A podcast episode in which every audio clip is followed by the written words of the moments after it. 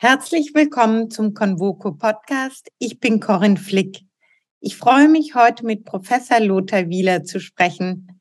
Lothar Wieler ist Präsident des Robert Koch Instituts in Berlin.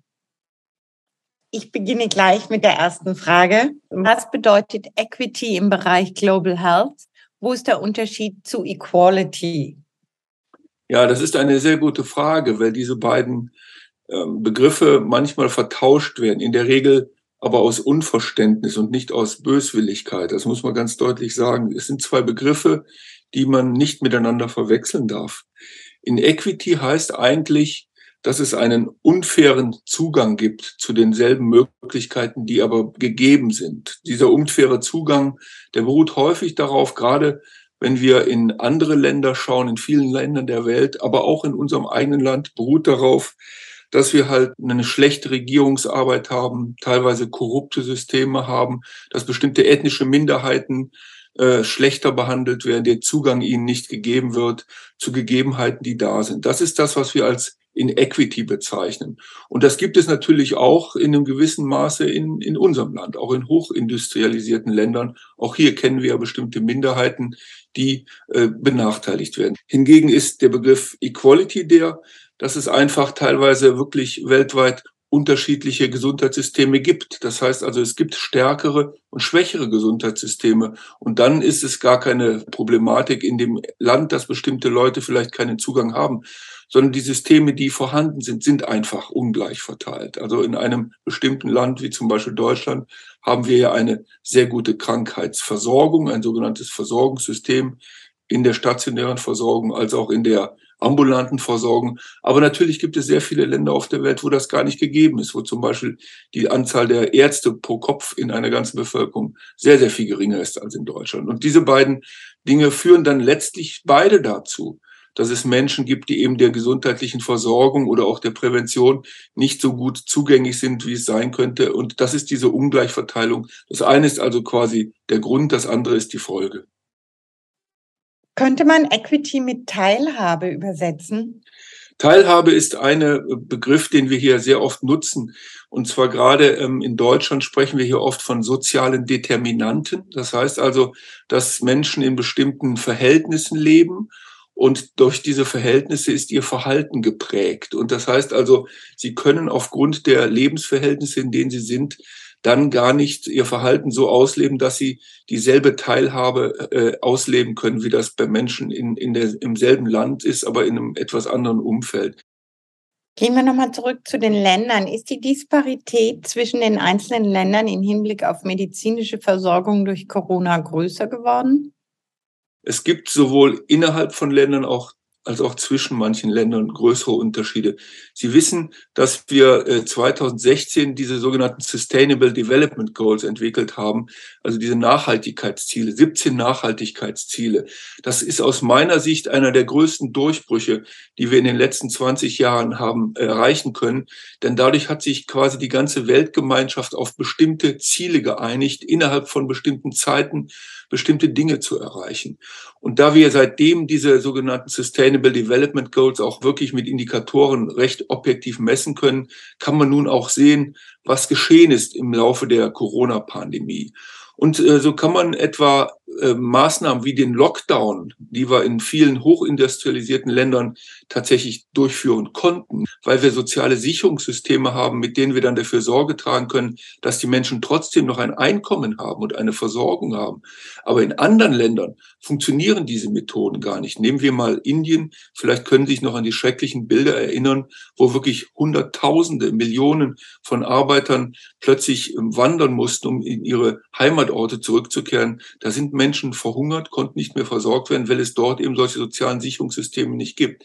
Und wenn wir nun auf bestimmte Bekämpfungsziele gucken, Mutter-Kind-Gesundheit, Tuberkulosebekämpfung, es gibt eine Reihe von, von äh, Daten, dann sehen wir, dass es tatsächlich dazu geführt hat, dass viele dieser äh, sogenannten Sustainable Development Goals, das Erreichen dieser äh, Ziele noch weiter nach hinten geschoben werden wird. Das heißt also, es hat sich tatsächlich eine Schere aufgetan innerhalb von Gesellschaften als auch zwischen einzelnen Ländern.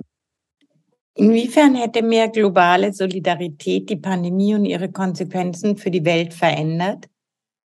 ich bin sehr, sehr fest davon überzeugt, dass man mit einer größeren Solidarität deutlich besser durch diese Pandemie gekommen wäre. Wir betrachten ja als einfachsten Indikator die Anzahl von Menschen, die verstorben sind. Da sind nach Schätzungen des Institute of Health Metrics and Evaluation in Seattle rund 18 Millionen Menschen bislang gestorben. Aber das ist ja nur ähm, ein äh, harter Endpunkt und eine Zahl, die wir annehmen. Aber wenn wir mal draufschauen, wofür das Wort Solidarität überhaupt steht, das steht ja für Festigkeit, für Solidität. Und diese Festigkeit und Solidität, die funktioniert eigentlich nur in Gesellschaften, die wirklich transparent und ehrlich mit ihren Bevölkerungen umgeht, wo also ein Vertrauen herrscht. Und wenn innerhalb einer Gesellschaft die Solidarität nicht ausreicht, dann ist es natürlich noch schwieriger, das international äh, durchzuhalten. Aber ich muss sehr deutlich sagen, ähm, eine höhere Solidarität hätte wirklich diese Corona-Pandemie besser beeinflusst. Das Outcome für die Gesellschaften wäre besser gewesen. Ich möchte hier nur an einen Umstand erinnern, den haben wir wahrscheinlich auch alle noch vor Augen, wie wir sehr früh in unseren westlichen Gesellschaften sehr gut wirksame Impfstoffe zur Verfügung hatten. Wir hatten im Juli 2021 in Deutschland bereits mehr als die Hälfte aller Menschen zweimal geimpft. Es gab Länder, in denen war zu der Zeit noch nicht mal das Gesundheitspersonal geimpft. Frage ist, wie kommen wir dahin? Das ist natürlich schwierig. Wir haben viele verschiedene Kulturen, wir haben viele verschiedene Interessenlagen. Insofern ist das Aufbauen von Vertrauen sehr wichtig. Ich habe da, weiß Gott, kein Patentrezept, aber um nur mal eine ähm, Erfahrung zu vermitteln, die jetzt aber innerhalb unseres Landes ist. Wir sind ja in Deutschland ein föderaler Staat, wo ja die ganzen Krisen auf lokaler Ebene bearbeitet werden und geregelt werden. Wir sind ja kein zentralistischer Staat. Und der Grund, warum wir zumindest am Anfang in Deutschland eine sehr große Solidarität hatten, die dann auch im Laufe der Zeit leider verloren gegangen ist, ist der, dass wir unter anderem vom Robert Koch Institut seit Jahrzehnten sehr intensiv Vertrauen aufbauen zu den lokalen Ebenen und den Länderebenen, damit man sich schätzen und kennenlernt, sich vertrauen lernt, weil erst dann kann man natürlich in Krisen auch wirklich offen miteinander umgehen und, und vertrauensvoll und transparent miteinander umgehen. Und das gelingt natürlich in einer Krisenzeit nicht. Das heißt also, wofür ich votiere, ist, dass große Organisationen wie UN-Organisationen sind so, so wichtig und sie müssen dafür Sorge tragen, dass man im Austausch bleibt, dass man sich auf bestimmte Standards einigt und dass man in Friedenszeiten wirklich sich gegenseitig unterstützt und weiß, auf welche Partner sich verlassen kann. Und sie wissen, dass die humanitäre Hilfe ja nach wie vor, egal in welchen Krisenländern wir unterwegs sind, egal wie die politischen Systeme sind, humanitäre Hilfe, die funktioniert halt zum großen Teil immer noch. Und das könnte man rein theoretisch natürlich auch ausbauen. Ich kann nur hoffen, dass das der Fall sein wird. Brauchen wir neue Institutionen? Was denken Sie zum Beispiel von der Bill Gates Initiative, eine globale Einsatztruppe zu bilden, die weltweit Ausbrüche von möglichen Pandemien beobachtet und dann auch gezielt bekämpft? Also das sind jetzt zwei Fragen, Frau Flick. Das eine sagen Sie, brauchen wir neue Institutionen? Da muss ich sehr deutlich sagen, dass ich nicht der Ansicht bin, dass wir neue Institutionen benötigen. Denn jede neue Institution ist natürlich wieder eine mehr, die auch koordiniert werden will. Es ist wieder ein neuer Player, der wieder Unruhe bringt und alte äh, Institutionen, die vielleicht geschwächt sind, dadurch noch mehr schwächt. Wenn sie nicht gut performen, dann müssen sie reformiert werden. Aber wir können nicht immer neue Institutionen schaffen. Der zweite Frage, die Sie stellen, diese Initiative von Bill und Melinda Gates Stiftung, wenn Sie sich jetzt vorstellen, Sie hätten jetzt Gruppen von Spezialisten aus vielen Ländern, die sie aber regelmäßig kennenlernen, miteinander üben, dann haben sie natürlich ein viel höheres Vertrauen, wenn solche Gruppen dann unterwegs sind und vor Ort unterstützen können.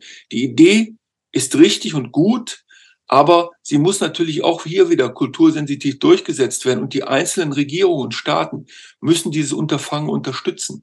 Es ist eine der Ideen, die wir auch mit dem sogenannten globalen Hub verbinden, der ja in Berlin aufgebaut wird von der WHO, wo es darum geht, dass man Informationen aus Ländern schnell generieren kann, um Signale zu erkennen, wo vielleicht ein Ausbruch ist, eine neue Krisensituation. Und wenn man jetzt Personen hat, die eine fachliche Qualität haben, die kurzfristig in Form von Teams aus allen möglichen Ländern dort dann vor Ort unterwegs sind, das ist eine sehr gute Idee. Wir haben das schon vor ungefähr, ich glaube vor zwölf Jahren oder so wurde schon GORN, die Global Outbreak and Alert Response Network, wurde gegründet von der WHO, wo wir am RKI übrigens das bislang einzige WHO Collaborating Center haben, wo solche Teams schon verschickt werden von einzelnen Ländern. Die geopolitischen Spannungen in der Welt haben ein Ausmaß erreicht, das wir seit Jahrzehnten nicht gesehen haben. Sie haben es vorhin auch angesprochen.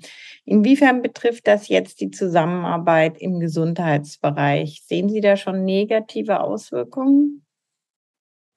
Ja, also es ist natürlich ähm, schwieriger geworden. Ich sagte es gerade, nach meiner Wahrnehmung sind die humanitären Hilfen nach wie vor sehr ähm, die sind natürlich lokal auch eingeschränkt durch bestimmte politische Systeme und Machthaber, aber im Grunde genommen funktionieren viele humanitäre Hilfen immer noch. Aber das sind ja keine strukturellen Hilfen, sondern es sind ja nur Hilfen, die momentan unterstützen und dafür sorgen, dass Leid gemildert wird. Im Gesundheitsbereich sehen wir das natürlich genauso, dass dort äh, inzwischen manches nicht mehr so gut funktioniert, weil die Krisen in der Welt einfach zunehmen. Wir bekämpfen zum Beispiel gemeinsam mit russischen Kollegen Tuberkulose. Das ist eine Krankheit, die in Russland durchaus eine hohe Bewandtnis hat. Und diese Kontakte wurden jetzt erstmal eingefroren. Das ist extrem bitter, überflüssig. Das Einzige, was einen daran vielleicht optimistisch stimmen kann, ist, dass das ja alles menschengemacht ist. Ja, also alle diese Krisen, über die wir jetzt reden, sind menschengemacht.